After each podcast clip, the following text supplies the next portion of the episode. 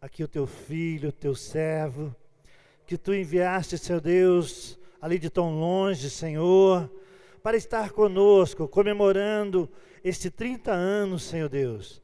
E esse é o presente, Senhor Deus, que tu enviaste para esta igreja.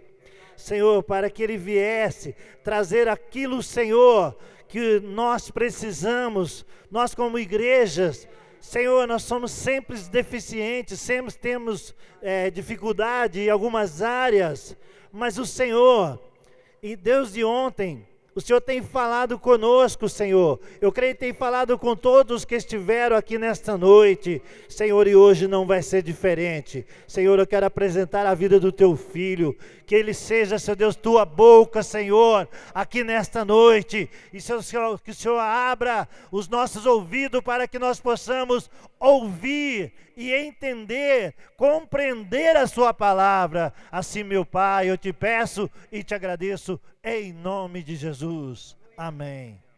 Deus te abençoe, apóstolo. Obrigado. Amém. Amém. Obrigado. Boa noite. A paz do Senhor. Por favor, tome seu lugar. Que bom poder estar com vocês uma vez mais.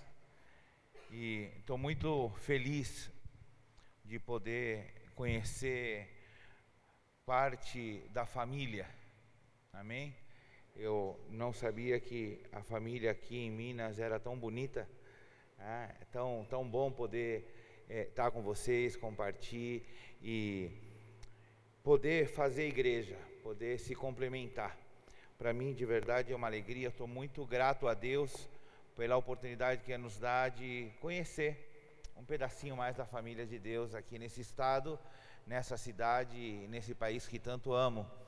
É, como o pastor disse, nós é, somos nascidos no Chile, Chile, e moramos alguns anos aqui no Brasil, mas já fazem 12 anos que nós estamos de volta no nosso país. E ali nós estamos pastoreando na cidade de Santiago, temos algumas igrejas em alguns lugares e já alguns dias é, fora de casa. Agora há pouco estava sentado, chegou meu filho, dois filhos meus chegaram ao São Paulo e já estão pregando em algum lugar ali em São Paulo. A minha esposa está na cidade, como chama onde está? São Lourenço. A minha esposa está ministrando lá. E para nós, como pais, como pastores, é tão grato ver quando a tua família ela está envolvida ao 100% na obra de Deus. E é o que eu desejo para a tua vida também, que a tua família possa estar envolvida ao 100% no reino de Deus. Tudo aquilo que se refere à obra de Deus, que os teus filhos amem a Deus da mesma forma ou com uma intensidade maior do que você mesmo. Então dou graças a Deus e é o meu desejo para a tua vida, é a minha bênção para você, que a tua casa você possa levantar as tuas mãos e gritar para que o inferno escute: eu e a minha casa. É o que eu desejo para a tua vida, o que eu profetizo para a tua vida, que essa também seja a tua verdade. Amém? Eu quero aproveitar o tempo que eu tenho para poder deixar algo que Deus colocou ontem, quando eu estava aqui é, ministrando, falando um pouquinho desses 30 anos do ministério. Ah, é, na hora do almoço, é, me conversava com a pastora e a gente falava isso. Não só são 30 anos. Se a gente falasse de 30 anos, talvez a gente invalidasse tantas coisas. Mas o, de verdade, o que se celebra é uma história. E aqui foi é, mostrado, ilustrado através da vida do meu irmão. Não são 30 anos, é uma vida, é uma história. Então, celebrar é, de verdade é um sentimento de gratitude, de gratidão e de alegria, porque através dessa porta que se abriu há tantos anos atrás, quantas pessoas não foram salvas? Quantas famílias não foram transformadas? não é verdade? Então, falar, não, nós estamos celebrando 30 anos, eu acho que fica pequeno, porque a gente estabelece um número. Mas de verdade, o que nós estamos celebrando hoje é uma história. É uma história. Muitas coisas aconteceram. Por exemplo, nasceu meu irmão. estreou. Amém? Então, de verdade, tenha isso no seu coração. A tua igreja está celebrando uma história. 30 anos é o período, mas é uma história. Muitas coisas aconteceram. E no, no dia de ontem, eu estava falando sobre o paralelo do que Jesus viveu. Jesus, aos seus 30 anos, começou o seu grande desafio. Jesus, aos seus 30 anos, ele começou uma grande obra, um grande projeto, que era salvar a humanidade. Aos seus 30 anos, ele aceitou o desafio. Aos 30 anos, ele começou o projeto de começar a preparar o caminho para aquilo que aconteceria perto de três anos para frente, que seria enfrentar o madeiro e naquele lugar salvar a tua vida e a minha vida. Então, 30 anos não tem a ver somente com um número, mas 30 anos tem a ver com um significado profético. Eu sei que nesses 30 anos que vocês estão celebrando, nós temos aí três anos, três anos e meios aproximadamente pela frente, que eu posso profetizar e declarar sobre essa casa, que o que vai acontecer nesses próximos três anos não está no teu coração, talvez, você não conseguiu contemplar, mas o que vai acontecer nessa igreja, nessa cidade, nesse ministério, vai ser algo extraordinário. Por que, que eu falo isso? Porque nesses três anos vai acontecer um crescimento tão grande, uma explosão tão grande, através das casas, das famílias, dos jovens. Nesses próximos três anos, vocês vão experimentar um avivamento, um, um, vocês vão experimentar aqui nesse lugar e para todo o ministério, um despertar tão grande, amado, que as pessoas vão começar a chegar, as pessoas vão começar a chegar. E eu posso declarar, pastor, que essas galerias não vão ser usadas somente para eventos.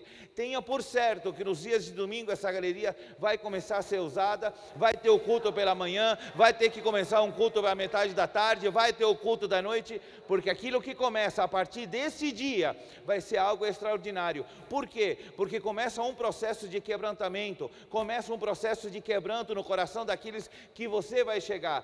Pastor, por quê? Porque Deus assim determinou.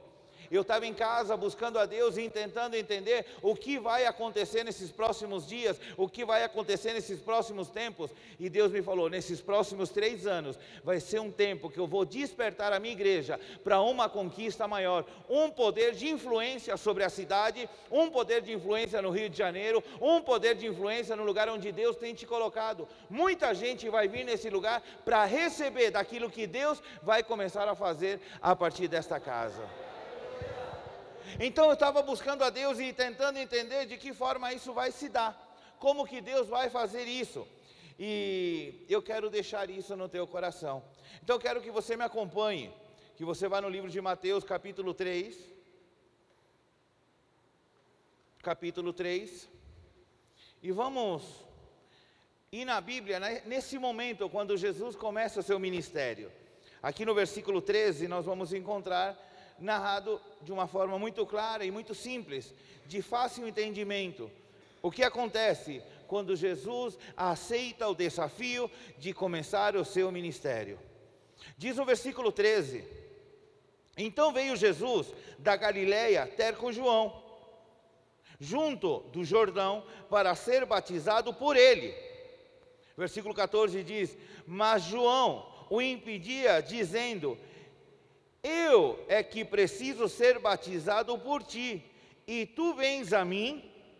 Versículo 15 diz: Porém, Jesus, porém, lhe respondeu: Consente agora, porém, assim nos convém cumprir a justiça. Então ele consentiu. Versículo 16 diz: Batizado que foi Jesus, saiu logo da água, e eis que se lhe abriam os céus, e viu o Espírito de Deus descendendo como uma pomba vindo sobre ele. Versículo 17, aqui termina o texto. Diz: E eis que uma voz dos céus dizia: Este é o meu filho amado, em quem me em quem tenho muita alegria. Eu estava lendo esse texto com o pensamento naquilo que nós falamos no dia de ontem. E vendo esse momento particular na vida de Jesus, Jesus entendendo que ele veio, ele fala que é, a comida dele era fazer a vontade do Pai. Isso quer dizer, a razão da existência de Jesus era fazer a vontade daquele que o enviou, nesse caso, o Pai. E a Bíblia diz que nesse momento, quando ele vai para cumprir a palavra, quando ele vai cumprir a palavra, ele se apresenta para que João o batizasse. E automaticamente João, reconhecendo o Cordeiro de Deus, o João reconhecendo que ele era o Messias, ele falou: Eu não posso. De verdade, Jesus, eu não posso te batizar. De verdade, sou eu que necessito ser batizado. Em outras palavras, João está reconhecendo que Jesus é superior a ele, é maior que ele. E está falando: Eu não posso. Como eu vou ser batizado por você? Eu, sendo é, é, menor, não posso fazer isso. E Jesus fala algo interessante que eu gosto de ver a simplicidade de Jesus. A palavra de Deus nos mostra quando Jesus diz assim, no versículo 15: Jesus, porém, lhe respondeu: Deixa agora, porque assim nos convém cumprir toda a justiça. Sabe que eu encontrei uma palavra que me chama a atenção? Jesus falou: Sabe, é melhor obedecer. Sabe, João, nos convém, nos convém. Sabe, tem coisa que te convém fazer. Tem coisas que são convenientes você obedecer. Ainda, ainda que você não entenda, te convém obedecer. Ah, eu não vou fazer porque eu não entendi. Tem coisas que você não precisa entender para obedecer. Te convém obedecer. Alô, você está aqui? Porque muitas vezes a gente quer tomar as decisões na nossa razão e você tem um sentir no teu espírito que você sabe que é Deus que está te falando e você muitas vezes não está entendendo. E Jesus está falando para João: João, eu sei que você não está entendendo, mas te convém fazer. Talvez, João, você não está entendendo, mas é conveniente a gente obedecer. Então, dentro desse texto, a palavra de Deus diz que dentro dessa posição de Jesus, aconteceram algumas coisas que são determinantes para aquilo que Jesus ia viver lá na frente.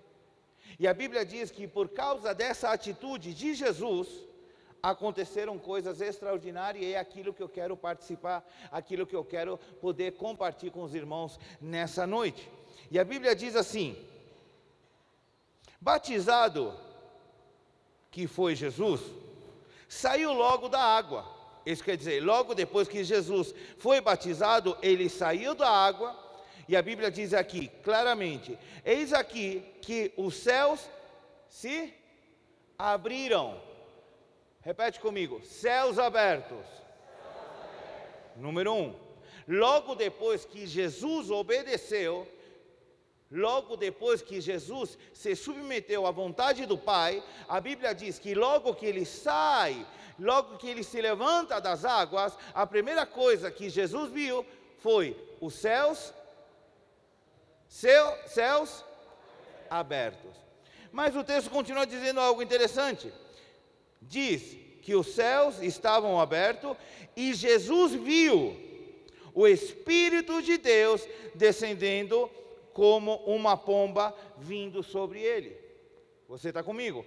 A terceira, a segunda coisa, ele viu o Espírito de Deus vindo sobre ele na forma de uma pomba. A terceira coisa que acontece, que me chama muito a atenção, é que logo depois que os céus se abrem, o Espírito de Deus vem, a Bíblia diz aqui no versículo 17: E eis que uma voz do céu disse. Três coisas que me chamam a atenção nesse, nesse contexto de Jesus. Ao dar início no seu ministério, três coisas extraordinárias que marcaram o ministério de Jesus. A primeira coisa foi que os céus foram abertos, a segunda coisa foi que o Espírito de Deus se fez presente, e a terceira coisa, houve uma voz do céu. Está comigo? Então, dentro desses três pontos, dentro dessas três coisas que me chamam a atenção, eu quero poder ativar e despertar algo no teu coração, para que, da mesma forma que Jesus ele teve um êxito extraordinário nesses três anos e meio, deixando um legado, despertando uma geração que assumisse a responsabilidade do seu ministério, eu quero te dizer algo: se você conseguir tomar, se você conseguir é, é, capturar para você, eu tenho certeza que nesses próximos três anos, Deus vai te usar de uma forma extraordinária nessa terra, nesse estado e, por que não dizer, nessa nação. Ei, eu falei, Deus pode te usar nessa nação. Deus pode te usar na África. Deus pode te usar na Europa. Deus pode te usar na Espanha, Portugal. Deus pode te enviar nos países da América Latina? Se você tomar e acreditar que, da mesma forma que este fenômeno, fenômeno aconteceu com Jesus, também pode acontecer na tua vida hoje. Você está aqui? Então, tem algumas coisas que eu quero poder falar com vocês. A Bíblia diz que a primeira coisa que aconteceu foi que os céus se abriram. Ei, estou te dizendo, os céus se abriram. Isso quer dizer Viver com os céus abertos é ter acesso a todos os recursos que a eternidade tem para nós nesse tempo. Um crente, um cristão, uma igreja, um ministério, uma pessoa que entende, amado, que através da obediência ela consegue abrir os céus e ela desfruta desta condição de caminhar debaixo de céus abertos, esta pessoa é uma pessoa que tem os recursos necessários, necessários que a eternidade tem para você poder exercer o teu ministério na terra. É algo importante. Nós já vamos aprofundizar nesse ponto. Mas olha, tem algumas coisas que eu anotei. Vendo que dessa maneira Jesus sabia que ele caminhava debaixo desses céus abertos, porque ele viu que os céus se abriram. Eu não encontro um Jesus que caminhava com medo, temor de alguém ou de algo. Ele sabia que ele estava debaixo de um propósito. Nos três anos e meio, bom, na vida de Jesus na terra, ele sempre esteve debaixo de ameaças. Satanás sempre tentou tirar a sua vida de inúmeras formas, desde seu nascimento. Mas de uma forma particular, a coisa se colocou um pouco mais forte quando ele assumiu o seu chamado a partir dos 30 anos. É, então era uma constante o sistema religioso tentando colocar as suas mãos sobre Jesus. Mas Jesus ele tinha tanta certeza quando ele aceitou a partir daquele batismo que ele já estava caminhando em direção à cruz. Ele sabia que sobre a sua cabeça os céus estavam abertos, ele viu. Então, dentro disso, ele estava determinado: nada e ninguém vai colocar as mãos sobre a minha vida ninguém vai tirar a minha vida. Então encontro Jesus enfrentando tudo e todos, porque os céus sobre a sua cabeça estavam abertos. Sabe por quê, amados? Eu entendo algumas coisas. Quando uma pessoa tem os céus abertos, é uma pessoa que não tem limitações. Uma pessoa que entende, amado, que tem um caminho, e é, é uma pessoa que ela caminha sobre é, é, esses céus abertos sem ter limitações. As limitações começam a ser removidas. Você já vai me entender. Agora, o que fez? O que abriu a porta? O que foi que aconteceu? Que os céus foram abertos sobre Jesus. Pastores, qual foi o segredo de Jesus para que os céus dele fossem abertos?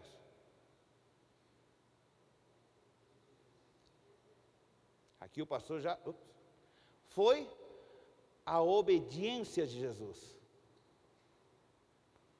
Lembre-se, Jesus, Jesus, ele era 100% homem e 100% Deus. Mas nesse momento não era o Jesus Deus. Nesse momento era o Jesus homem tendo que passar por, pelo caminho da obediência. Por isso que quando João tenta impedir, quando João fala, olha, eu não posso, Jesus fala, nos convém. Nos convém. João, pelo amor de Deus, não vai me atrapalhar. Eu vim para cumprir um propósito. Então vamos, João, cumprir este propósito. Nos convém cumprir a justiça. Sabe, amados, aqui tem algumas coisas que eu acho muito interessante. O que fez, amado, que o céu sobre a cabeça de Jesus fossem abertos? A obediência de Jesus. Repete comigo: obediência. O versículo 14 e 15 deixa claro, mas João o impedia, dizendo: Eu preciso ser batizado.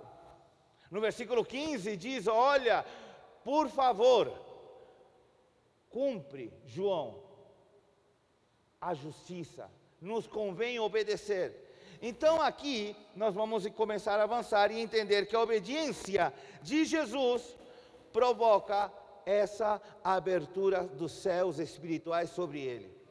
Sabe, amados, aqui tem algumas coisas que nós vamos começar a entrar e, e, e poder estudar de uma forma um pouco mais profunda. Por quê, pastor? Porque a palavra obediência no nosso meio é uma chave, um segredo espiritual para poder estabelecer o reino de Deus onde Deus nos envie. A obediência é aquela que te habilita para deixar de ser uma pessoa natural e começar a fluir como uma pessoa espiritual. É a obediência que te dá legalidade para você representar o reino de Deus na terra. Então, quando há obediência, você se torna uma pessoa autorizada, uma pessoa legal. Não legal de que bacana, não, não, não. Uma pessoa legal é uma pessoa habilitada, legalizada para poder fazer aquilo que lhe foi ordenado. Então é a obediência que te, te, te torna legal na terra para representar o reino dos céus. Olha só que interessante. Quando uma pessoa é obediente, a obediente, o obediente, as suas orações, ela não tem tropeço. Isso quer dizer, uma pessoa obediente, quando ela dobra os seus joelhos, não tem nada que impede que as suas orações cheguem no seu destino. A diferença do rebelde, a diferença do religioso. Alô, você está aqui? Uma pessoa obediente é aquela que, quando levanta um clamor a Deus, ele tem acesso direto à sala do Pai. Quando um obediente, ele abre a sua boca, quando um obediente, alguém que tem legalidade na terra, dada pelo Pai, quando ele grita, Pai, o céu para. Ei, o céu para é o momento que o pai fala. Ei, tem alguém lá na terra que tem legalidade e está chamando por mim. Então, o obediente é aquele que sempre e em todo momento ele vai ser respaldado por Deus. É aquele que Deus vai assinar aquilo que você declarou. Por isso é que a Bíblia diz que aqui, tudo aquilo que você e eu, nós amarremos na terra, como que fala em português? Amarrar, atar na terra, vai ser ligado nos céus. Então, quando você e eu caminhamos debaixo de legalidade, debaixo de obediência, e nos colocamos de acordo e ligamos algo na terra, debaixo dessa legalidade, o céu diz amém. Isso é tremendo. Quando nós decidimos caminhar em obediência. Quando existe um obediente, sabe o que acontece? Quando um obediente se levanta, Deus confunde os nossos inimigos. A obediente, Deus protege a sua família. Preste atenção. Uma pessoa obediente, a obediente, essa pessoa nunca busca lugares especiais. O obediente é aquele que sabe qual é o seu propósito. O obediente não é aquele que quer ser reconhecido, lugares especiais. Uma pessoa obediente ao propósito, o lugar onde Deus o coloca se torna especial. Você me entendeu? Por quê? Porque as pessoas sempre querem ser reconhecidas. Está bem, como o pastor diz, olha, nós precisamos honrar. Um princípio de honra é fundamental para ser prosperado. Mas tem algo, tem pessoas que não fazem por honra, fazem para ser reconhecido. E esse tipo de pessoas, amado, é, é, elas têm uma dificuldade muito grande em obedecer. Mas uma pessoa que é obediente, se coloca ela lá na porta, esse lugar para elas é especial. Eu vou contar um segredo para vocês. Eu não me converti pela pregação que foi feita no púlpito. Eu não me converti porque me entregaram um, papelzinho na rua ou me convidaram para uma célula. Não. Sabe como eu me converti? Que tinha uma pessoa especial lá na porta.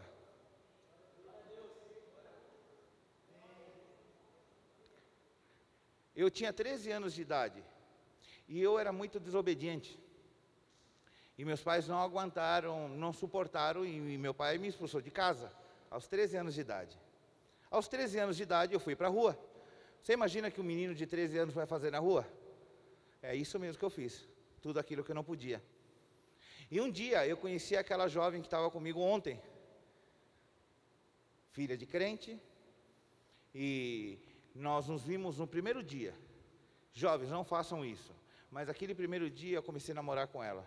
Eu não sabia o nome dela, não sabia onde ela morava, mas nós começamos a namorar. Já vão fazer 25 anos, 26 anos que nós estamos juntos. E essa moça me levou para a igreja. Claro que não foi de uma forma natural. A minha sogra, sendo crente, falou: Que história é essa que você está namorando? É, mãe, comecei a namorar e era uma adolescente. E ela falou: Ah, é? Então você vai fazer o seguinte: se ele quiser namorar com você, ele vai ter que ir para a igreja. Amém, mãe? Ó, vai ter que ir para a igreja. Aí vem Denise e me fala: a minha mãe falou: se a gente quiser namorar, é para você ir para. Eu virei crente na hora. Eu vim para a igreja com tudo aquilo que o mundo tinha me dado e eu entrei, assustado, com medo, com vergonha, com tudo. Mas lá na porta, eu vou falar com todo carinho que ninguém se ofenda. Tinha uma velhinha. Tinha uma pessoa de idade. Uma velhinha que olhou nos meus olhos e ouviu Jesus. E sabe o que ela falou para mim? Ela falou: Filho, seja bem-vindo. Eu falei: O que, que ela falou? Se nem os meus pais já não me queriam mais. A minha família já tinha me rejeitado, eu não era bem-vindo em lugar algum. E que alguém lá na porta, você está lá na porta, olha que importância. Alguém olhou nos meus olhos e de verdade eu vi Jesus, havia algo nela. E ela me abraçou e falou: Filho, seja bem-vindo. Naquele dia eu virei crente. Eu não sabia o que era a Bíblia, eu não sabia o que era a igreja, mas aquele abraço de uma pessoa especial, uma pessoa que tinha entendido que o lugar especial para ela, onde Deus tinha colocado ela, lá na porta era seu lugar. E aquela pessoa me alcançou. Eu não sei onde ela está. Confesso algo para vocês, eu não sei nem o nome dela. Mas aquele abraço fez que aquele jovem se tornasse um apóstolo e tivesse viajando essa terra, subindo e descendo de avião, cruzando fronteiras, foi tudo por causa de uma pessoa especial que estava lá fora. Alguém que nunca teve a pretensão de ter um título. Ela simplesmente fez aquilo que Deus mandou ela fazer. O que, que ela tinha que fazer? Abraçar e manifestar o amor. Você está aqui Ei, ela foi obediente e ela entendeu que o lugar onde ela estava era o lugar especial Ela não precisava de um lugar especial para ser importante. Todo lugar onde Deus colocasse ela, para ela era especial. Eu não sei se ela está viva, mas cada vez que eu tenho oportunidade de honrar essa pessoa, porque eu sei que para mim ela foi muito importante. Ali Deus fez a obra, ali Deus fez coisas na minha vida, de tal forma que hoje eu sou o pastor da minha sogra, aquela que falou, vai ter que ir para a igreja. Alô? Então o que eu quero te dizer? que os céus abertos sobre a nossa cabeça, sobre a tua cabeça, a primeira coisa que ela manifesta é que ele traz prosperidade. Céus abertos sobre a tua vida traz alegria. Céus abertos sobre a tua vida traz a bênção de Deus sobre a tua família. Isso quer dizer sobre teus filhos, sobre teus netos e as próximas gerações. Então nós precisamos entender que há uma grande, um grande desafio sobre as nossas vidas. Por que os céus foram abertos sobre Jesus? Porque ele obedeceu. Sabe, amado, você e eu, nós que somos pastores, nós temos que estar preocupados em, preparar um bom sermão? Sim, mas mais do que isso, está preparando, amado, que os céus sejam abertos, porque onde tem um lugar com os céus abertos, a graça de Deus, a misericórdia de Deus e o poder de Deus se manifesta. Então eu encontro algo interessante aqui. Por que Jesus, amado, por que Jesus foi tão efetivo em tudo que ele fez. Para poder, amado, revolucionar tudo aquilo que nós vivemos hoje em tão pouco tempo. Sendo que ele estava se movendo de uma forma natural. Não pense você que Jesus, ele, ele tomava um jatinho para viajar de uma cidade a outra. Não pense você que ele era transportado de uma forma sobrenatural. Não, ele fazia da mesma forma que eu e você muitas vezes. Quando você tem que ir na tua célula, você vai caminhando. Quando você tem na tua, na tua célula está calor, para Jesus também estava, para Jesus também estava chovendo, para Jesus também tinha frio, mas ele fazia aquilo que ele sabia que tinha que fazer. O que fez que ele fosse efetivo? Obedecer ao 100% tudo aquilo que o Pai lhe determinou que ele tinha que fazer. O que, que você e eu temos que fazer hoje? Procurar entender: será que a minha obediência está provocando que os céus sejam abertos? Porque eu não estou falando, amado, essa obediência, essa obediência que está baseada em obedecer o chefe. A, a obediência é, é baseada em obedecer os pais. A obediência de obedecer o teu líder. Não estou falando dessa obediência, porque você está sendo pressionado a obedecer. Eu obedeço o meu chefe, e você que não obedeça vai ser mandado embora. Te convém obedecer, ou senão, rua. Então, se você revisar o teu coração, a tua obediência ao teu chefe não é tão obediência. Você está condicionado a fazer algo porque estão te. Alô? Você que não obedeça uh, os teus pais, você que é jovem, você vai ser corrigido, então te convém obedecer. Eu estou falando de uma obediência completamente diferente a uma obediência condicional a algo. Eu estou te falando de um princípio de obediência que vem pelo Espírito, vem pelo propósito ainda que eu tome um prejuízo, ainda que eu de verdade não seja reconhecido, contanto que o propósito seja cumprido. Ai, ai, ai, ai, ai. Então aqui nós encontramos um Jesus sendo eficiente, por quê? Ainda que ele fosse pendurado no madeiro, ainda que ele tivesse que ser obediente, como a Bíblia diz, obediente até a morte e morte de cruz. Tem alguém aqui disposto a obedecer até a morte? Olha para o teu irmão e fala assim: ai, ai, ai, ai, ai.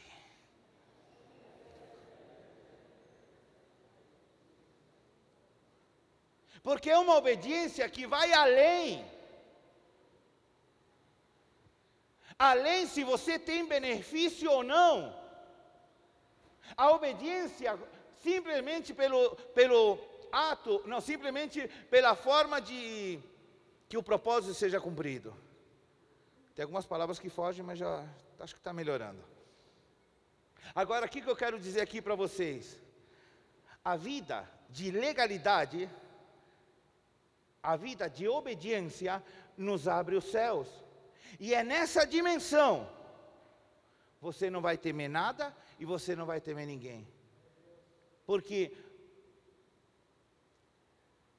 ainda que você não tenha o benefício da tua obediência, mas alguém que faz parte do propósito de Deus seja beneficiado pela tua obediência, isso vai provocar uma abertura dos céus espirituais.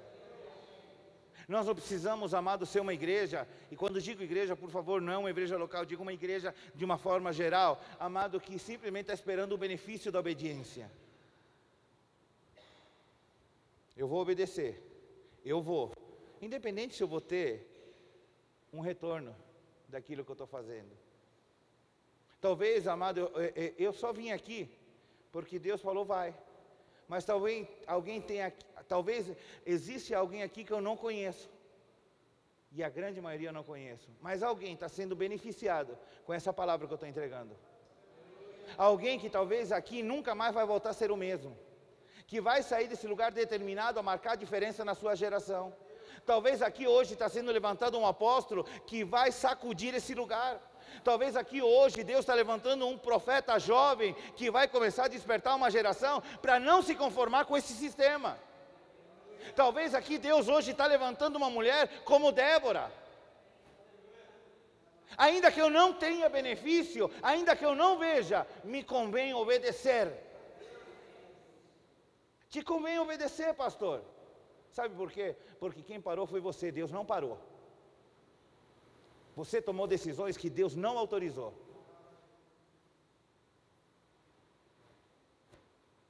Sabe, amados? Existem coisas que nos convém obedecer não pelo benefício que eu tenha, me convém obedecer pelo reino. Pelo reino. Vocês viram o tema do, do, do congresso de vocês? Amado, não deixa que nada e ninguém roube a tua coroa. O pastor foi muito feliz em dizer: Ei, toma cuidado, tem um ladrão querendo roubar a tua coroa. Sabe o que acontece? Jesus já está voltando. Estamos às portas. Estamos às portas.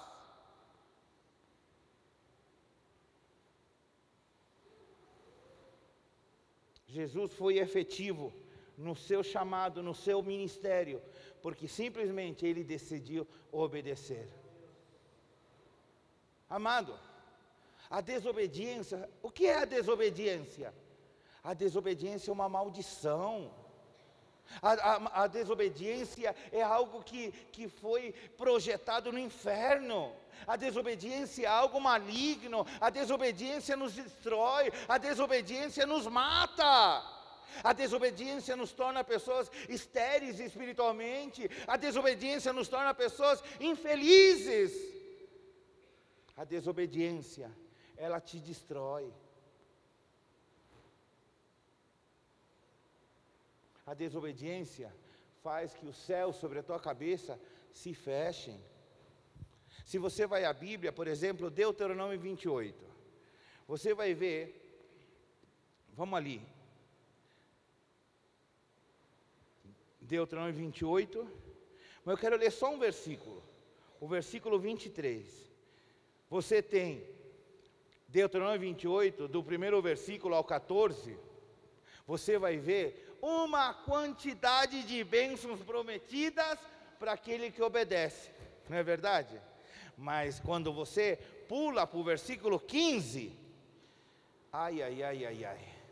E tem um que me chama a atenção que é o versículo 23. Poderíamos ler muitos, mas eu vou ler só o 23. Que diz o 23?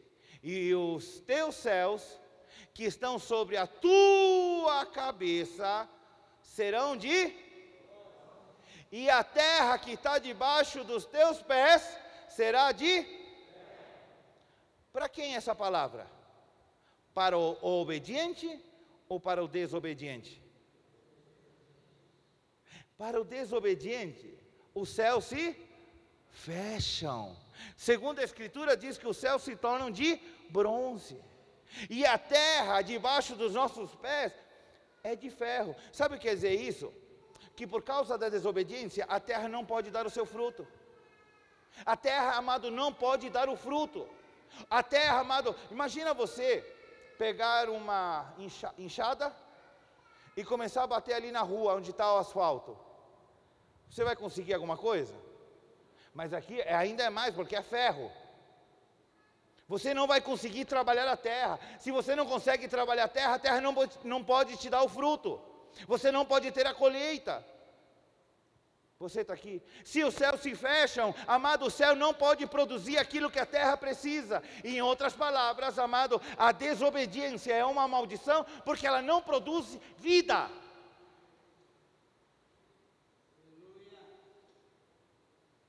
Eu, eu me preocupo muito, sabe, pastores? Com uma coisa. Sabe, irmãos, a Bíblia diz que dentro de tantas promessas que Jesus fez, houve uma que muitas vezes as pessoas não querem. Mas Jesus disse assim: nesse mundo, nesse mundo, todos nós teríamos. É uma promessa bíblica. Ele prometeu que nesse mundo nós teríamos aflições. Mas ele falou: tem bom ânimo, porque eu venci. Correto? Então, entendendo, amado, que as aflições são coisas temporais, não é uma vida de aflição. Pastor, não é a vida inteira? Não. Nessa vida você pode passar por momentos de aflição, mas tenha bom ânimo, porque a aflição ela é vencida. Sabe, é, é, bispo, eu me preocupo quando você vê uma pessoa que você encontra é, esse ano e você vai, como você está, irmão? Oh, estou numa prova. Rapaz, estou numa oh, uma prova terrível. Não, Deus vai manifestar. Não, olha, essa aflição vai sair em nome de Jesus. Ano que vem você encontra irmão. Irmão, como que. Oh, estou na prova. Aí depois de alguns anos você encontra o irmão. Agora o irmão deve estar bem. E você fala, irmão, como vai? Estou numa prova. Perdão, prova? Não, não, não, peraí, nós precisamos avaliar que prova é essa. Ei, prova? Se eu estou entendendo, amado, que para o obediente os céus se abrem, amado, e ele vai caminhar debaixo de legalidade na terra, representando o céu na terra, automaticamente eu caminho de uma forma paralela e vejo o resultado do desobediente, então, amado, aqui é questão de somar, um mais um é dois, está claro que em algum lugar da sua vida existe uma raiz de desobediência, prova não, é o próprio Satanás resistindo por causa da desobediência. Tranquilo, esses irmãos não vieram hoje. Tem alguns que estão tá assim, ó, está revelando o pastor ali. Não, tranquilo. Esses não vieram hoje. Então, quando você encontra uma pessoa que não consegue vencer a prova, amado, perdão, existe alguma raiz de rebeldia. Existe alguma raiz, pelo mais profundo que seja, de rebeldia, que não habilita a Deus intervir ao teu favor. Porque Deus, ele caminha debaixo de legalidade. Deus não é um Deus que trabalha de uma forma clandestina. Deus não é um Deus que trabalha é, é, é, de uma forma é, ilegal. Tudo o que Ele faz, Ele faz na luz. Alô?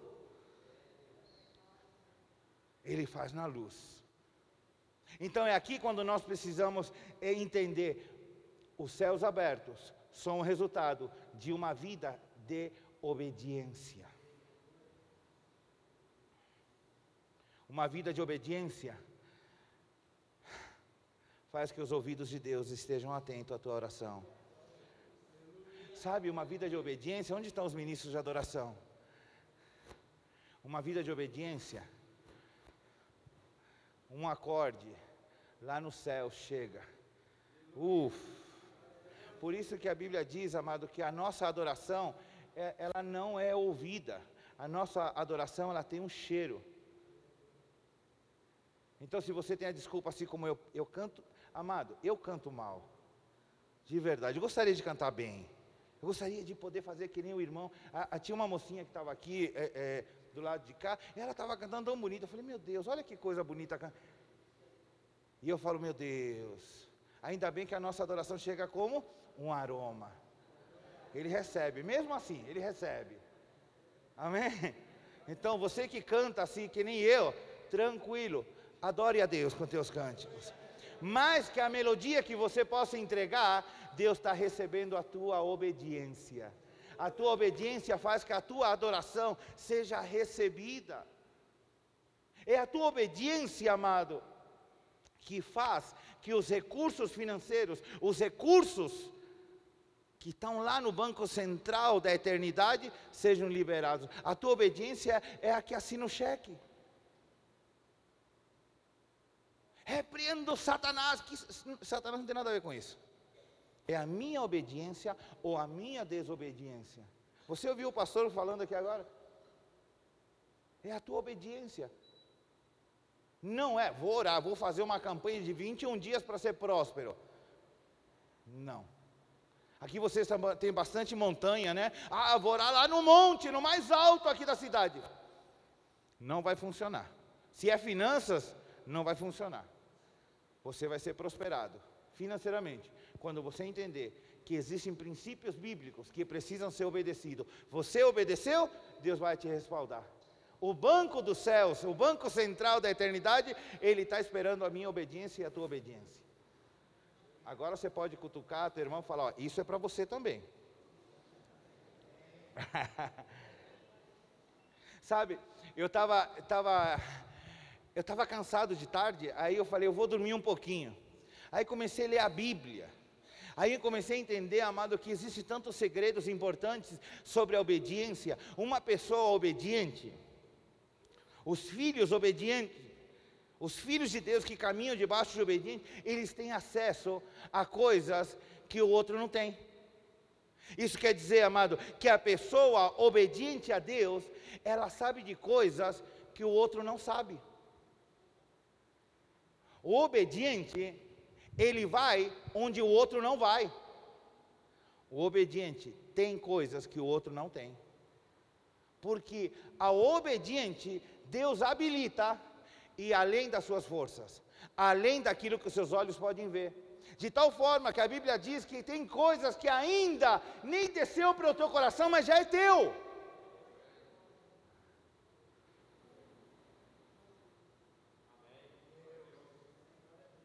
Você não tem ideia o que Deus vai fazer com você. Porque se Deus te falar hoje, capaz que você atrapalhe um pouquinho o trabalhar de Deus. A única coisa, obedeça. Obedeça porque Deus vai se glorificar através da tua vida. Sabe por quê, filho? O que tem agradado a Deus não é a forma que você toca, não é a forma que você canta. Sabe o que tem agradado a Deus? O teu coração. Eu posso dizer que você tem um coração de menino. Deus tem se agradado do teu coração. Deus achou graça no teu coração e Ele vai fazer coisas tremendas na tua vida e não vai ser só na música. Começa a se preparar, porque Deus vai começar a te usar com uma graça diferente para pregar a palavra. Ainda que alguns se escandalizem, não se preocupe, só obedeça a Deus debaixo da bênção dos teus pais. E você vai ver o que vai acontecer através da tua vida por causa da tua obediência. Alô? Deus é bom. Então, dentro disso, nós vemos a obediência de Jesus. João, pelo amor de Deus, me batiza, me convém. E o João falou: tá bom, vamos. Não estou entendendo nada, mas eu vou obedecer, porque nos convém obedecer. Irmão, em nome de Jesus, eu quero te dizer que te convém obedecer, ainda que você não entenda, te convém obedecer. A Bíblia diz que logo depois que ele obedeceu, logo depois que ele subiu das águas, os céus se abriram. Jesus viu os céus abertos, a obediência dele abriu a porta dos céus. E logo depois, ele viu, ele viu o Espírito de Deus, o Espírito de Deus descendo sobre ele em forma de uma pomba. E aqui, amado, que nós precisamos entender: uma vida de obediência Ai, ai, ai, ai, ai. Vai fazer que você mude essa carinha assim como que estamos em festa. 30 anos, uma história. No Chile a gente festeja, tem festa, é celebração. Eu não sei vocês. Não, eu sei sim porque eu morei aqui. Mas lá no Chile, quando a gente vai numa festa de aniversário, a gente tem que levar um presente. Não é de bom tom você chegar de mão vazia.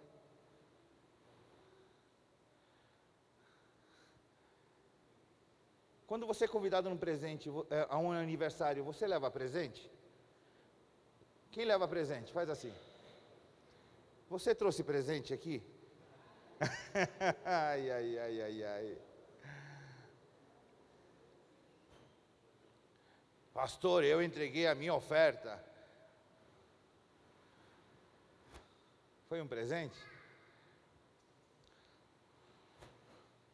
A Bíblia diz que tinha uma. Jesus estava sentado naquele lugar. E o lugar de ofertar estava aqui. E a Bíblia diz que tinha muitas pessoas que vinham, depositavam muitas, muito dinheiro, muito dinheiro. E de repente do lado de ali veio uma mulher que tinha muito, um pouquinho. E ela colocou. E essa oferta, esse presente, chamou a atenção de Jesus, de tal forma que ele manifestou a sua opinião e ele afirmou que aquela oferta era maior do que todas aquelas outras que os outros traziam. Aí eu quero resgatar um princípio: é o muito ou é o pouco? Qual que é o princípio disso? O princípio é que Jesus está vendo o que a gente está entregando. Vou além, ele não está obrigado a receber. ele reprovou aquela oferta daqui, davam muito. Sabe por quê? Porque eles estavam honrando de boca, mas o seu coração estava longe.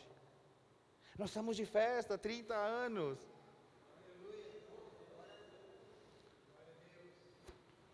Não sei porque eu falei isso, mas deixa eu continuar aqui. Sabe, amados, a obediência de Jesus fez que os céus se abrissem, o Espírito de Deus o assistisse em tudo. E aqui tem algumas coisas interessantes. O Espírito Santo, ele ama a obediência. Vou falar de novo. Não, melhor. Olha para o teu irmão que está do teu lado e diz para ele: o Espírito Santo ama a obediência. Você acredita nisso? Eu acredito nisso.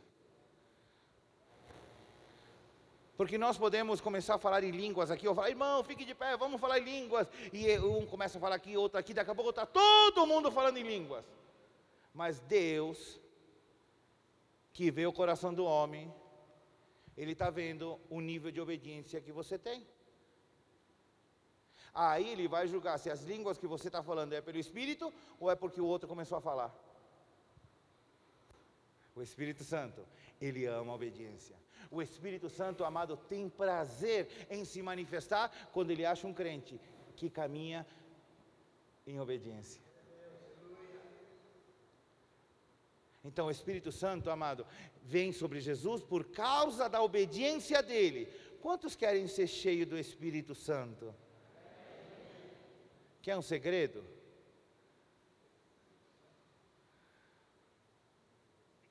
Quer um segredo? Ou, eu vou falar, sabe, sabe como fala em espanhol obediência? Obediência. Se eu e você desejamos a plenitude do Espírito na nossa vida, na mesma proporção vamos ter que obedecer. Na mesma proporção. Porque o Espírito Santo, ele ama a obediência.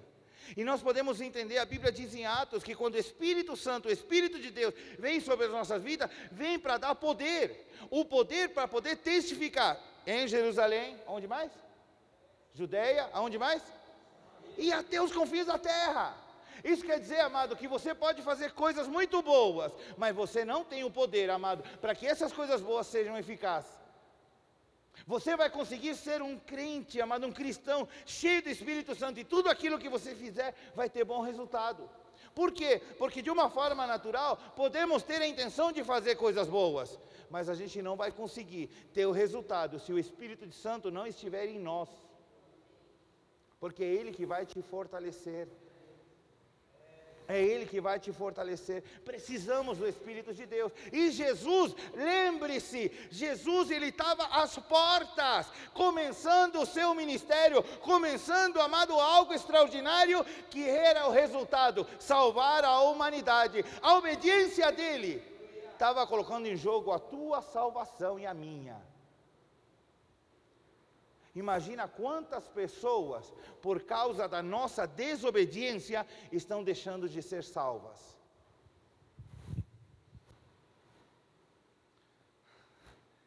E além disso, amado, por causa da obediência de Jesus, o Espírito Santo vem ele precisava ajuda, ele precisava ser fortalecido pelo Espírito de Deus. De tal forma, quando a gente vai no livro de Mateus, eu acho, quando ele foi levado no deserto pelo Espírito para ser tentado pelo diabo, ele estava cheio do Espírito de Deus.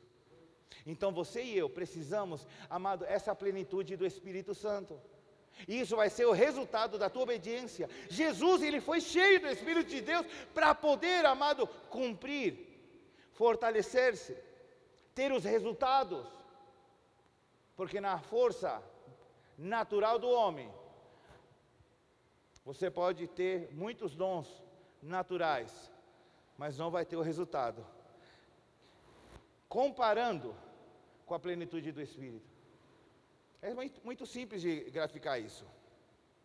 Que instrumento você toca? Guitarra. Você hoje precisa ter que estar tá lendo para tocar? Mas já pode algumas músicas tocar sem ler.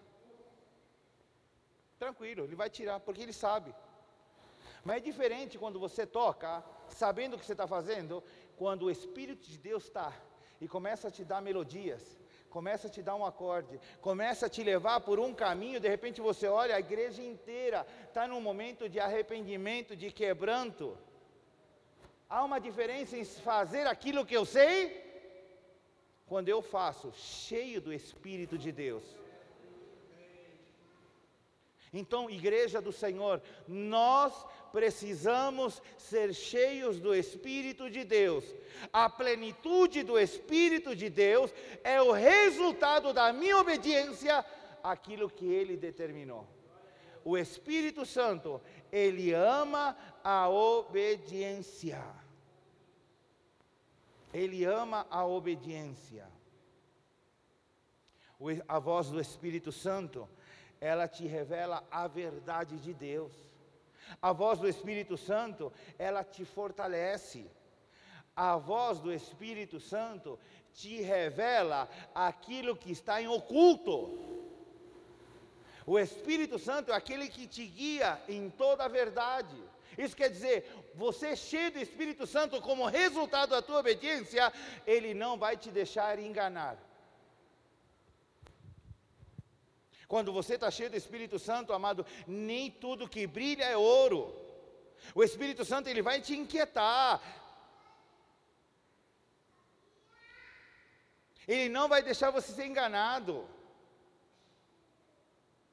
Uma vez eu estava numa situação. Eu estava aconselhando uma irmã.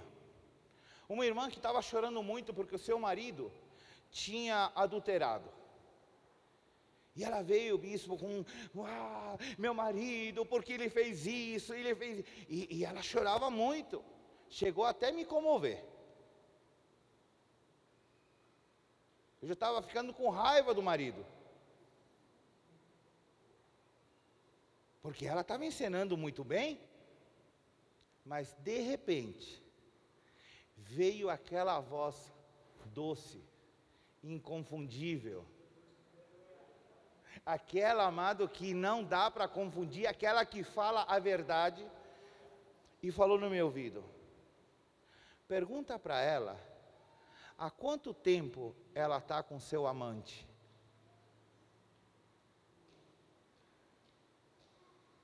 Alô? Eu falei, não, eu tô, tô. É isso, Senhor. E veio o Espírito de Deus e fala, sim. Eu falei, irmã, teu, teu esposo é, é, é ele, ele tem que ser. Você está no direito, ele está errado. Mas Deus está falando comigo. Eu queria só te fazer uma pergunta para a gente orar. Amém, pastor. Amém. Há quanto tempo você está com esse último amante? O choro engoliu. O seu rosto mudou. Porque quando você tem o auxílio, a guia do Espírito Santo, não adianta você esconder, ele vai trazer à tona.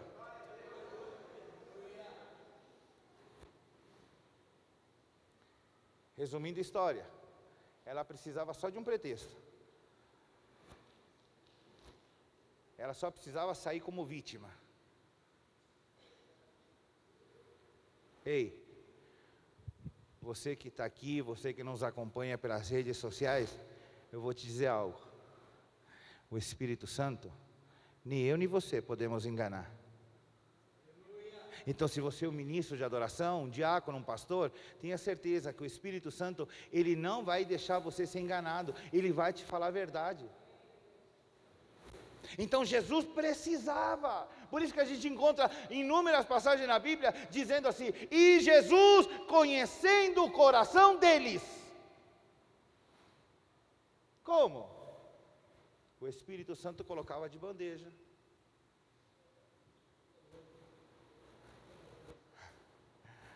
A obediência abriu os céus.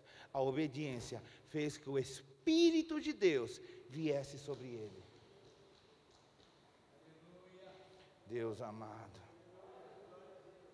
E quero terminar com esse. Eu falei, era coisinha simples, três pontos. O último, Pastor Donizete, a Bíblia diz: os céus se abriram, o Espírito Santo veio, e de repente, a Bíblia diz: eu preciso abrir. Eis que uma voz, uma voz do quê? Não, a palavra está em plural, é um céu. Ai, ai, ai. E uma voz dos céus dizia: este é o meu filho amado, em quem eu tenho muita alegria. Então aqui nós entramos em algo muito simples. A Bíblia está falando que desde os céus, lá de cima, lá da eternidade, saiu uma voz. Para entender de uma forma clara,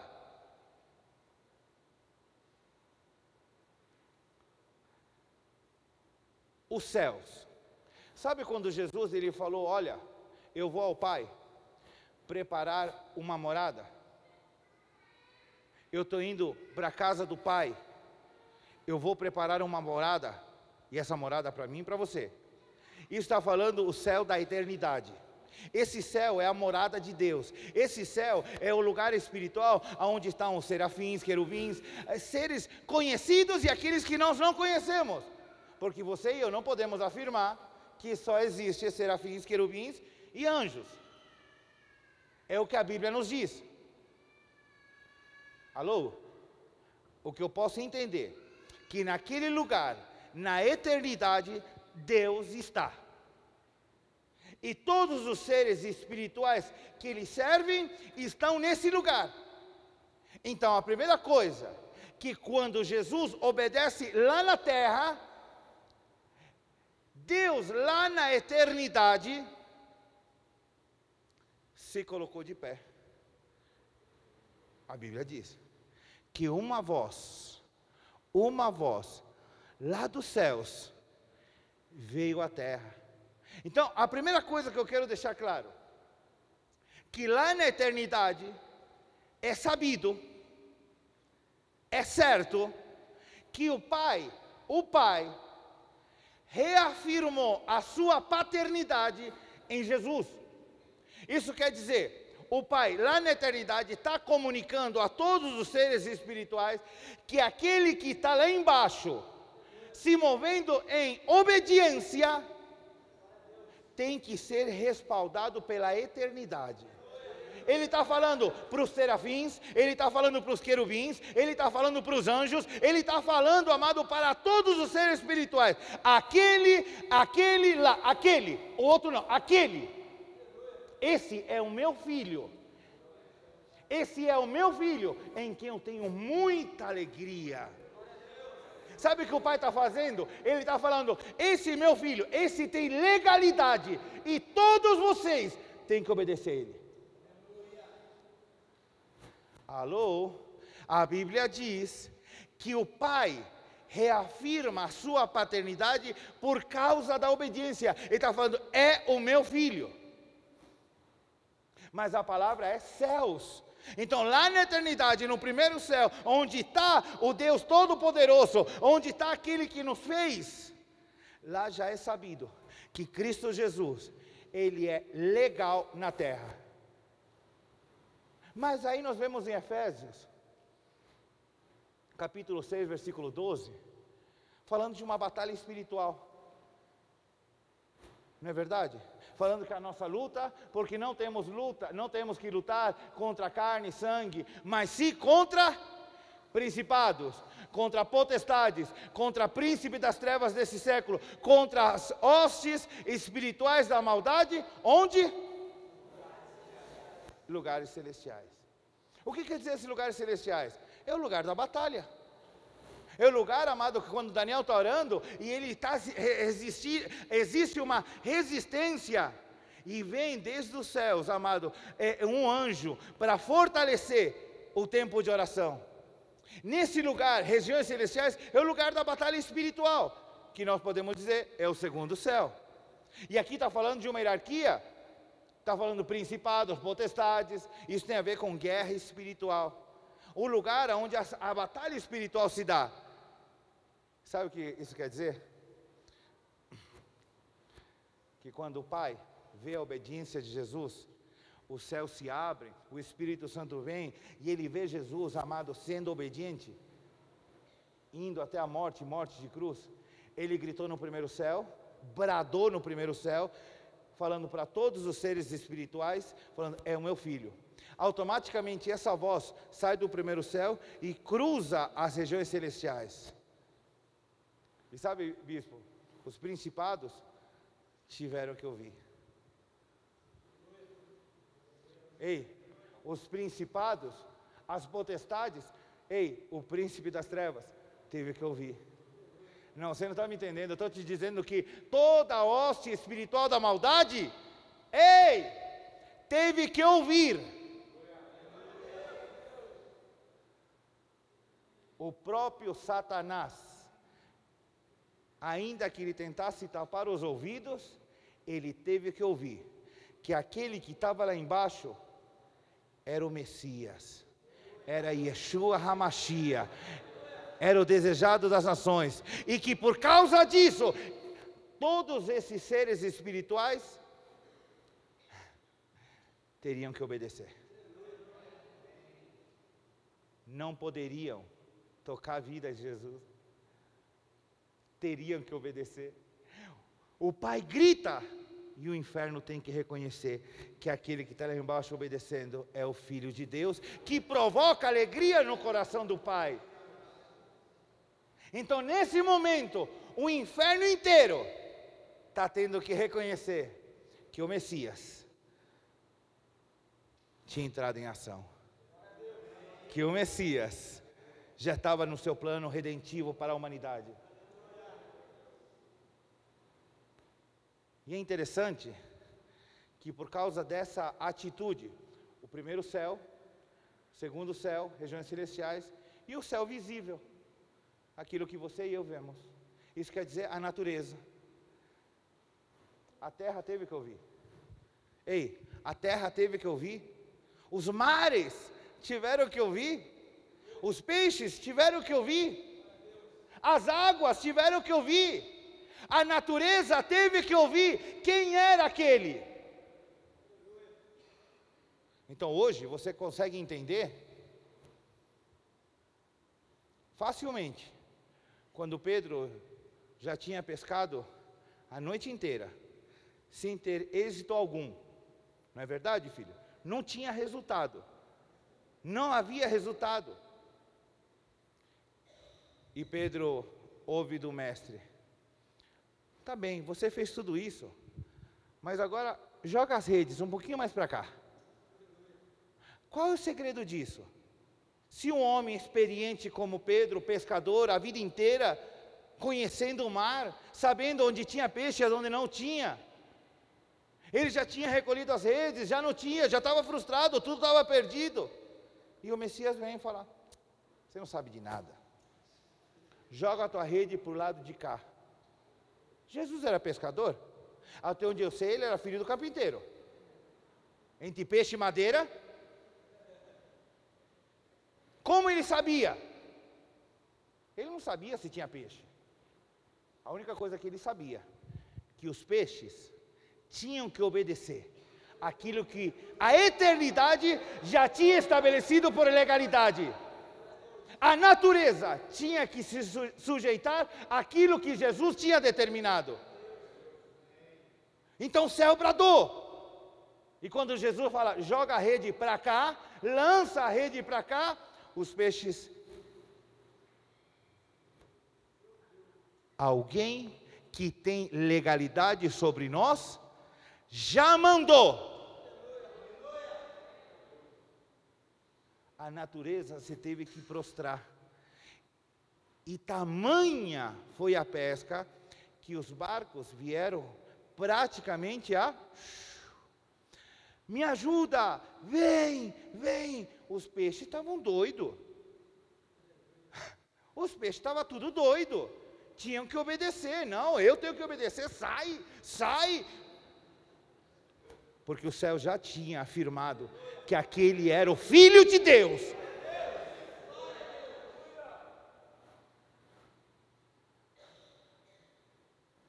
Agora você consegue entender porque Jesus, num momento, numa noite, ele vai caminhando sobre as águas como se fosse terra seca. Fala, mas como? Era 100% Deus? Não, era 100% homem.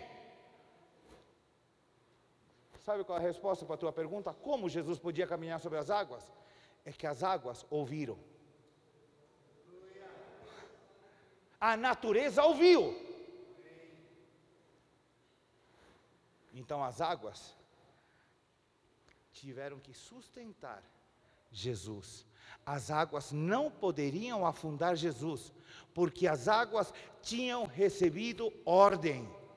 Ele era o Messias. O céu, a eternidade, o Pai já tinha comunicado: é o meu filho. Amado, se a gente fosse estudar cada fenômeno, a resposta está aqui. O Pai, ei, o Pai já tinha comunicado os céus espirituais da eternidade, anjos, serafins, querubins, todos eles sabiam. A Ele temos que obedecer. A voz desce, chega no segundo céu, regiões celestiais, lugar de batalha, a voz desce. Satanás e o inferno inteiro tem que conhecer, reconhecer que ele é o Messias. Por isso que Jesus falou: Ei, tranquilo, não é com vocês, é comigo. No meu nome. Ei, lá no inferno meu pai já falou: É no meu nome, pode falar, fora. É no meu nome que vocês vão sarar os enfermos. Ei. No meu nome vocês vão expulsar os demônios. Pastor, por quê? Porque simplesmente o Pai, o Pai, o nosso Deus, o Criador, ele soltou uma palavra. Então, eu e você caminhamos sobre uma palavra. E a palavra era que era o Filho de Deus, um amado. Então, quando Jesus ele te delega autoridade, É porque ele sabe que lá no segundo céus, Satanás já foi comunicado que ele tem que obedecer o nome de Jesus. Por isso que é tão simples. Ei, isso aqui o que é? Óleo. Isso aqui para que serve? Para ungir. Mas também serve para fazer comida. Também serve para fritar um ovo. É, trem bom. Um vinho frito. É azeite. Sim ou não? Mas em algum momento, Jesus disse assim: se houver algum enfermo, chame um presbítero, um ancião, chame alguém. E ele vai ungir com óleo. E a unção com óleo vai sarar o enfermo. Então nós vamos entender que o óleo é milagroso. Esse óleo é milagroso. Ou senão a gente montava uma barraquinha lá fora e começava a vender óleo milagroso. Sabe o que sara o enfermo? É o óleo. O que sara o enfermo é a tua obediência para fazer com óleo. Pastor, podia ser água? Podia ser água, terra, o que ele quisesse. Até uma vez ele cuspiu alguém, fez barro e foi curado. Então não está no que, está como. Sabe, a tua vida cristã para mim e para você se baseia na nossa obediência. Na nossa obediência. A nossa obediência vai provocar, amado, que você hoje, a partir desse tempo, você comece a caminhar sobre céus abertos. Sabe o que eu quero declarar sobre esse ministério? Céus, céus, céus abertos. Céus abertos. Onde você chegar, céus abertos. A tua obediência a visão desse ministério, a tua obediência à tua paternidade, a tua obediência aos princípios, vai te fazer alguém poderoso em Deus. Tenha por certo, tenha por certo, que a tua obediência vai fazer que o prefeito da cidade tenha que vir aqui entregar a chave da cidade. A tua obediência vai fazer que lá no Rio de Janeiro os políticos tenham que te procurar para pedir oração a tua obediência vai fazer, amado, que os traficantes, que as prostitutas, amado, sejam atraídos pela presença de Deus, que vai provocar a tua obediência, a minha obediência. A tua obediência vai fazer a tua obediência, a minha obediência vai fazer voltar aqueles que se foram sem que Deus falasse que tinham que ir.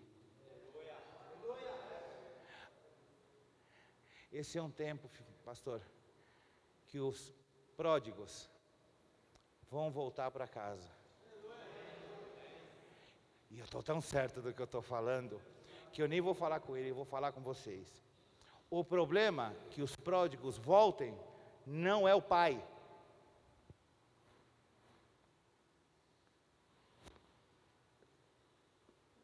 O problema, quando voltam aqueles que se foram, e ainda se foram falando mal, não é o pai, porque o pai sempre está de braços abertos para receber.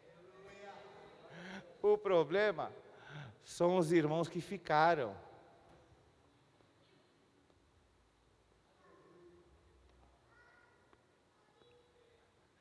Deus falou para o Espírito Santo: vai lá, quebranta lá. Vai lá. Eu não mandei sair, traz de volta. O Espírito Santo vai lá, quebranta, toca. Aí a primeira coisa, a pessoa chega morrendo de vergonha. O pai, de braços abertos. E os irmãos, todo mundo olhando torto.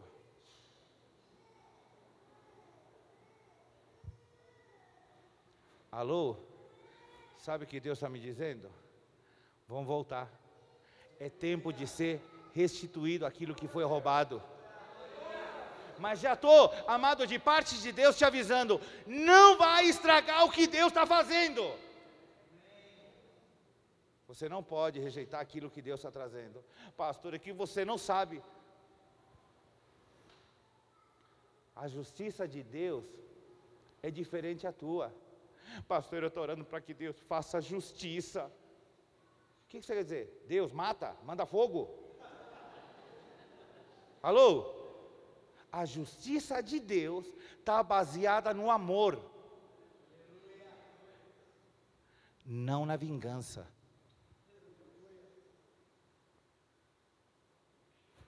Então, esse é o tempo que para esta casa, aquilo que foi roubado vai ter que ser restituído.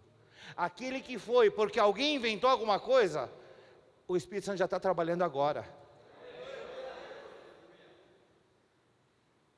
Talvez tenha alguém aqui que está voltando hoje. Se você está voltando hoje, se voltou ontem, se voltou semana passada, eu só quero te dizer: bem-vindo à casa do Pai. Bem-vindo. Ninguém vai te julgar. Antes de eu te conhecer, já te perdoo e declaro o amor de Cristo. Volta para casa. Então eu queria concluir. Concluir. Deixando esta base para aquilo que Deus quer fazer. Ontem, nós precisamos remover a cinza tudo aquilo que te afasta, tudo aquilo que apaga, tudo aquilo que abafa. Você me ajuda, amado? Tudo aquilo que abafa, tudo aquilo que apaga, o fogo, que é a cinza, nós vamos tirar. Tudo que é cinza, vamos tirar e vamos colocar lenha todos os dias. O fogo não pode se apagar, o fogo não pode se apagar. Quando você ouvir casa de paz, quando você ouvir célula, quando você, amado, teu coração vai queimar. Onde, quando, com quem, onde eu vou? Volta a queimar. Hoje, a palavra que Deus me dá para você é que, da mesma maneira que Jesus, aos 30 anos, começou seu ministério, hoje vocês estão começando. Hoje é o segundo dia dos próximos 30 anos. Qual é o segredo? Obedeça. Obedeça, porque na tua obediência, pastor, aonde você estiver, os céus vão se abrir o Espírito Santo vai provocar algo dentro dessa congregação. Ele vai te respaldar, ele vai convencer o homem do pecado, e você vai ver que não existe estratégia melhor para ganhar almas que aliar-se ao Espírito de Deus. Ele é eficaz. Ele fala melhor do que você, ele faz melhor do que você, ele só precisa da tua obediência para poder ir na frente. E quando você menos esperar, Deus vai te confirmar. Deus vai estabelecer a sua legalidade na tua vida. Sabe o que vai acontecer? Quantos estão esperando uma promessa no teu trabalho que vão te subir de cargo? Quem está orando para poder ser, como fala isso aqui? Promovido. Tem alguém esperando alguma promoção no trabalho aqui? Tem alguém? Todo mundo aqui trabalha bem? Todo mundo já foi? Ah, ali você está esperando. Todo mundo está com o salário que queria, todo mundo está na, na, posição que queria, é isso? É isso né? Quem está esperando em Deus? Sim, ah, ufa. Então levanta a mão, fala, eu pastor. Aí isso. Sabe o que Deus vai fazer? Por causa da tua obediência por causa da tua obediência, o Pai, o Pai, o Deus Todo-Poderoso, está colocando no coração do teu chefe que você é filho amado, é alguém que provoca alegria no seu coração, então o cargo é teu. Satanás nem demônio algum vai roubar o teu lugar. Sabe como se chama isso? Graça. Graça a tua obediência vai abrir as portas para que a tua promoção chegue. Aquilo que o diabo tentou roubar, a tua obediência vai tirar Satanás disso e Deus vai confirmar a tua posição.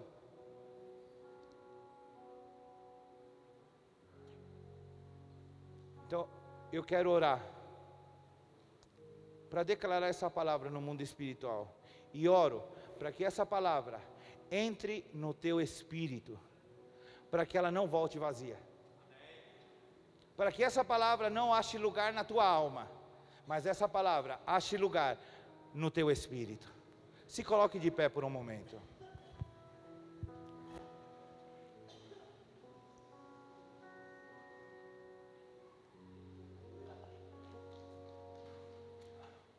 Quantos de nós, quantos de nós reconhecemos que de verdade nós precisamos nos converter à obediência? Não digo a obediência condicional. A obediência condicional é aquela que você obedece o chefe, que tem que chegar às oito. Se você chegar às oito e meia, você vai ser punido. Eu falo daquela obediência que ainda que você tenha prejuízo, você vai obedecer, contanto que o outro seja abençoado. Uma obediência ao propósito, e você hoje identifica que talvez existem coisas na tua vida que você vai ter que retirar. Renunciar a todo espírito de independência. Renunciar a todo espírito de rebeldia, porque rebeldia é o pecado consciente. Eu sei que não devo fazer e faço. Renunciar e falar: Pai, eu quero converter, converter o meu coração à obediência. Quero ser um filho que obedece de uma forma incondicional. Se o Senhor diz: Vem, eis-me aqui. Se o Senhor diz, dá o que o Senhor pedir.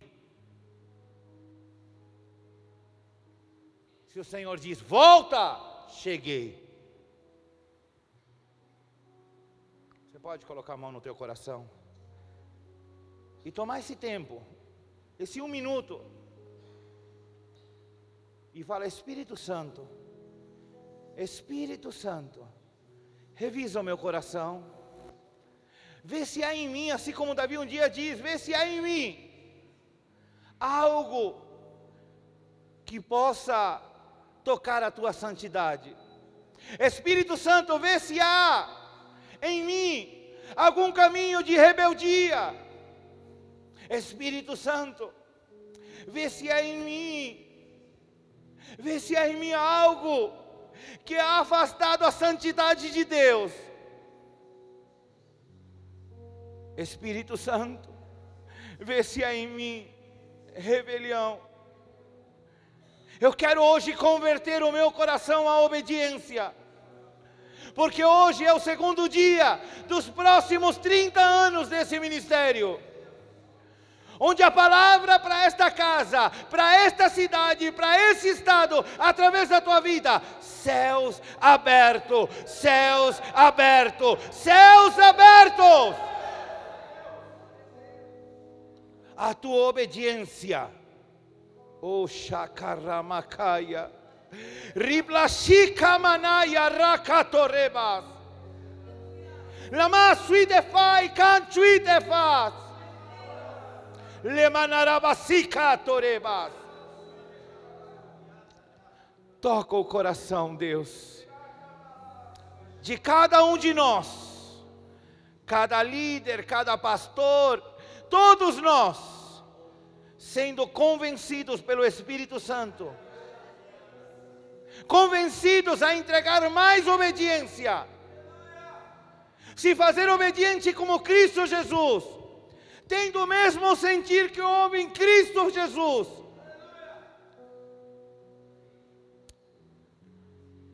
Espírito de Deus, toca o coração de cada jovem Espírito Santo convence a nossa vida, converte, Espírito Santo, nosso coração à obediência, no nome de Jesus. E hoje, junto com essa congregação, queremos declarar que renunciamos a todo espírito de rebelião, a todo espírito de rebeldia, renunciamos a todo espírito de independência e declaramos que hoje nos tornamos dependentes de Deus. Declaramos que vamos a caminhar debaixo de obediência. Por isso, hoje, em nome de Jesus, oro, oro, pactando a minha obediência com Deus, determinando que hoje o meu coração se converte a caminhar em obediência no nome poderoso de Jesus, aquele que vive, reina por todo sempre. Amém e amém. Você pode aplaudir o Senhor?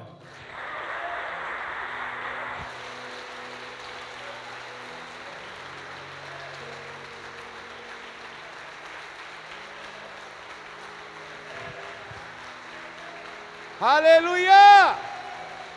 Uou!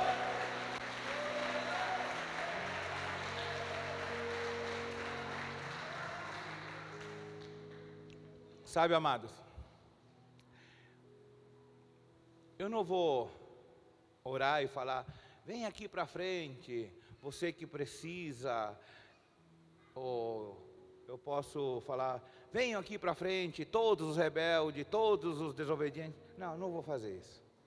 O que eu quero deixar é no teu coração que existe um segredo espiritual. A obediência vai te fazer um cristão diferente. A obediência vai abençoar essa casa. A obediência vai fazer que os céus sejam abertos. Amém? Eu quero agradecer a Deus pela vida de cada um de vocês. Obrigado por nos receberem. Que Deus abençoe. E eu não sei quando eu vou voltar. Eu sei que eu falei para o pastor que eu venho no aniversário dos 60 anos. Deus abençoe a tua vida. Aleluia. Senta um minutinho, só me falar uma coisa para vocês. Primeiro, deixa eu informar para vocês, hoje é dia de oferta missionária, aquela oferta que a gente manda para a África, manda, manda para o missionário Juliana, para o missionário Paul, a gente manda para Poste Caldas, Itaguaí, as cidades, a oferta hoje deu 1.164,05.